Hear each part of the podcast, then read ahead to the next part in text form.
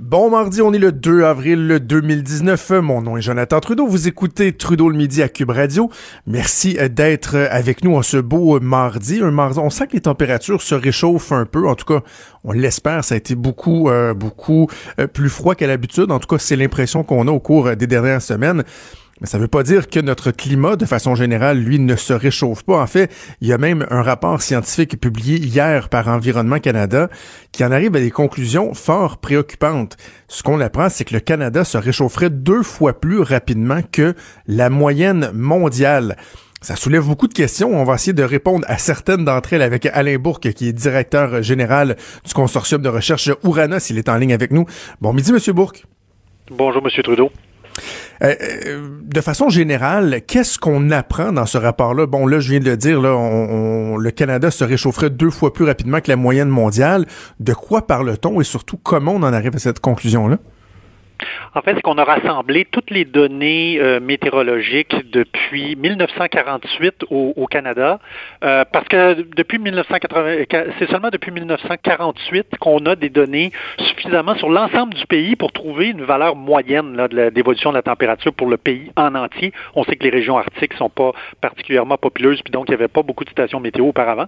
Donc, on a compilé toutes les données de température, mais aussi d'une panoplie d'autres indicateurs, les températures des océans, les précipitations, les événements extrêmes, la durée de l'enneigement, l'état des glaciers, le pergélisol, le niveau de la mer. Donc, il y a toute une panoplie de, de, variables. Puis, on a fait un état des lieux, les tendances historiques puis les tendances anticipées.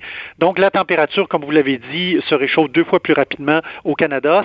C'est surtout à cause de l'hiver. Toutes les saisons se réchauffent, mais c'est surtout l'hiver que ça se réchauffe. Et dans les régions arctiques, le réchauffement est trois fois plus important plus rapide que le reste de la planète, ce qui provoque des transformations euh, majeures de l'écosystème nordique, qui est un écosystème de neige, de glace, etc. Donc, il y a réduction de la, glace sur l'océan arctique, diminution des températures du pergélisol qui est en train de fondre, etc.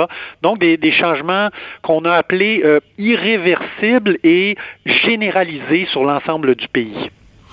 Mais pourquoi le, Canada est plus euh, visé, si on veut, à des changements plus importants que la moyenne mondiale? C'est vraiment à cause de la partie de notre territoire qui est située plus au nord, plus dans l'Arctique, quoi? Ben oui, en fait, le facteur principal, c'est la neige et la glace, parce que la neige et la glace ont la caractéristique de réfléchir le rayonnement solaire sans que ce rayonnement solaire-là puisse beaucoup réchauffer les basses couches de l'atmosphère. Donc, à partir du moment où on rajoute des gaz à effet de serre, que la température augmente, ça permet de raccourcir la saison d'enneigement et d'englacement et faire en sorte que là, le rayonnement solaire, il se fait absorber soit par l'océan, soit par la terre ferme ou la végétation euh, à cause d'une saison d'enneigement et d'englacement plus courte. Scientifiquement, on appelle ça une, une boucle de rétroaction positive. Ça veut dire plus tu rajoutes du, du, réchauffement, euh, moins la saison d'enneigement, d'englacement est, est, longue, et plus ça permet d'accumuler de l'énergie dans le système climatique. Et donc, c'est pour ça qu'en fait, pour être franc, tous les pays nordiques euh, observe des réchauffements climatiques mhm. plus importants que le reste de la planète. Ça se passe aussi un peu de la même façon sur la terre ferme versus les océans. Sur les océans, il y a une partie du réchauffement qui est absorbée par les océans, puis ça fait que les régions tropicales ont tendance à avoir des réchauffements moins importants parce que l'océan vole une partie du réchauffement, si on peut le dire comme ça, alors que les surfaces terrestres, eux, ont vécu des réchauffements plus importants que les régions océaniques à, à cause de, du fait que la terre ferme, elle, elle absorbe moins rapidement le réchauffement. On va parler des perspectives à plus long terme, mais parlons de, du, maintenant, du moment présent. Ces changements-là, ils se traduisent déjà par, euh, par des effets concrets. J'en avais parlé il y a quelques mois avec Jean Lemire euh, en, entrevue à Cube Radio. Euh, peut-être que chez nous, on, on c'est un peu moins perceptible, mais si on va plus au nord, les changements climatiques, ils se font déjà sentir beaucoup, là. Oui, puis d'ailleurs, vous pouvez inviter vos auditeurs d'aller voir le site là, qui s'appelle climatechange.ca, puis on clique sur le petit icône francophone, et puis il y a toute une panoplie de cartes pour montrer l'impact de ce réchauffement des températures-là sur un paquet d'autres indicateurs. Alors, il va y avoir un, un, autre rapport en 2020 qui va faire le survol de l'ensemble des impacts concrets des changements climatiques sur les infrastructures, sur les écosystèmes, la faune, la flore, sur les zones côtières. Hein, avec le rehaussement du niveau de la mer sur les populations inuites, arctiques, etc.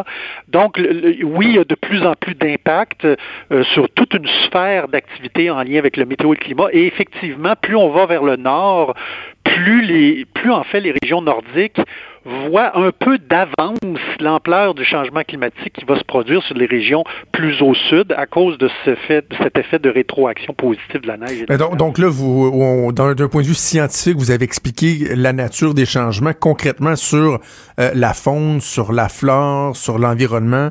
Euh, ils, se traduisent comment ces, ces, ces changements-là, les impacts? Mais en général, le, le, le, naturellement, scientifiquement, ça peut être assez complexe, mais en gros, euh, les espèces, euh, les espèces d'oiseaux, par exemple, vont se déplacer davantage vers le nord. Ça, ça fait en sorte aussi a différents types de maladies que les producteurs agricoles ou encore des, ennemis des cultures que, que les, les, producteurs agricoles voient de plus en plus qui proviennent du sud. On a aussi le cas de plusieurs euh, maladies ou insectes qui envahissent les forêts au Canada, qui sont de plus en plus fréquents parce qu'ils sont favorisés par des températures plus chaudes et surtout par des températures moins froides qui avaient autrefois tendance à les tuer, ces bestioles-là. Donc, ça protégeait, c'est un agent protecteur de nos, euh, de nos forêts. Et, donc, cet, environnement naturel-là euh, se transforme. Et puis, puisqu'on n'est pas et même les écosystèmes ne sont pas habitués avec cette nouvelle réalité climatique-là et la dynamique environnementale, ben ça fait toutes sortes de perturbations euh, nouvelles, là, des surprises qui viennent impacter l'exploitation des ressources euh, de la forêt, le monde agricole, etc. Peut-être l'autre point bien important, c'est bien beau les impacts sur l'environnement naturel, les écosystèmes, etc., mais il y a aussi beaucoup d'impacts très concrets sur les systèmes humains, là, sur les villes, sur les infrastructures, mm-hmm. sur l'aménagement du territoire, sur le développement économique. Puis c'est essentiellement dû au fait que on avait un climat stable depuis plusieurs siècles, ce qui a permis aux sociétés de se développer. On a, on a construit donc des infrastructures, des réseaux d'égouts, des ouvrages qui sont prêts à gérer nos événements climatiques historiques. Mais là, avec cette dérive climatique-là qui est de plus en plus documentée, mais là, on voit que nos infrastructures sont plus capables de gérer ces événements-là. Tout ça combiné avec un fait que nos infrastructures sont vieillissantes. Ben oui. Alors, alors souvent, ça génère des impacts là avec des courbes de croissance assez exponentielles à cause de ça. c'est pour ça que les assureurs, notamment, sont ceux qui sont particulièrement inquiets des changements climatiques. Je pense, euh, par exemple, à des endroits où il va, il va avoir, disons, des barrages euh, sur des rivières ou quoi que ce soit qui étaient faits pour résister à des crues, là, une aux 100 ans, par exemple. C'était souvent la référence qui est utilisée. Ben là, ce genre de crue-là arrive, euh, quoi, aux 5 ans, aux 10 ans maintenant. Oui, c'est ça. Je n'irai pas avec une ampleur aussi importante. Là, souvent, ce qu'on dit, c'est qu'à chaque degré Celsius que l'on ajoute, en moyenne, on, on ajoute 14% aux événements de précipitation extrêmes. Alors, euh, on n'en est pas à des ampleurs de changement comme vous venez de décrire, mais effectivement, graduellement, avec le temps, c'est de plus en plus vers là qu'on s'en va. Et, et puis l'autre problème, ça, c'est vraiment un des gros défis dans la lutte au changement climatique, c'est que pour réussir à stabiliser notre climat, il faut réussir à éliminer les émissions de gaz à effet de serre dès maintenant. Et, même si on arrêtait dès demain matin à émettre tous les gaz à effet de serre de la planète, là, ce qui est tout à fait impossible, mais admettons qu'on réussirait à faire ça, le climat continuerait à changer pour au moins deux décennies, pour au moins 20 ans hmm. avant de se stabiliser. Puis ça, je pense que c'est souvent ce que les groupes environnementaux appellent, en fait même de plus en plus la population, l'urgence climatique.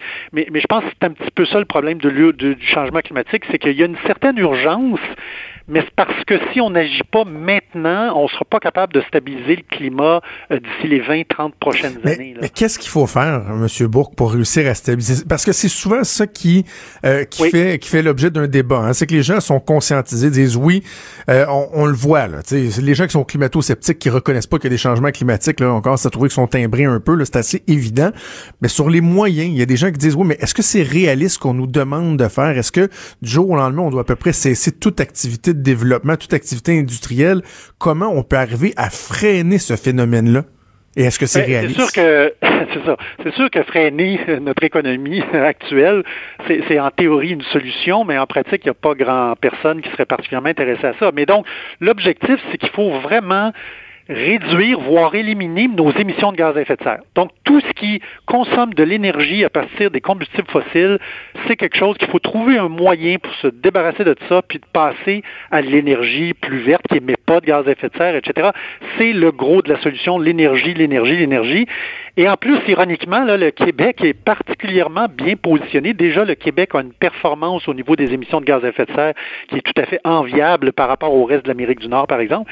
Mais il faut continuer à, par exemple, électrifier les transports pour réduire ces émissions de gaz à effet de serre. Pour contrôler le climat, c'est bien simple. Ben, je veux dire, c'est bien simple à dire. Là. Euh, il faut réduire les émissions de gaz à effet de serre. C'est la solution qu'il faut faire. Donc, concrètement, c'est tout ce qui a rapport à l'énergie, l'auto, le chauffage. Aussitôt qu'on consomme d'énergie, il faut transiter vers une énergie qui n'émet pas euh, de gaz à effet de serre. C'est quoi la plus grande source d'émissions de GES? De façon, là, vous, avez, vous avez donné des exemples, là, mais est-ce qu'on est capable d'identifier sur la planète la plus grande source d'émissions de GES? C'est quoi? Ben, c'est la combustion des combustibles fossiles, là, du pétrole. C'est les produits pétroliers qui est la plus grande source. La deuxième plus grande source, c'est la déforestation. Alors, euh, euh, particulièrement ce qui s'est passé dans les régions tropicales, au Brésil, etc., ça aussi, c'est une grande source en, fait, c'est parce que les forêts, autrefois, absorbaient beaucoup de gaz à effet de serre et nous rendaient beaucoup service.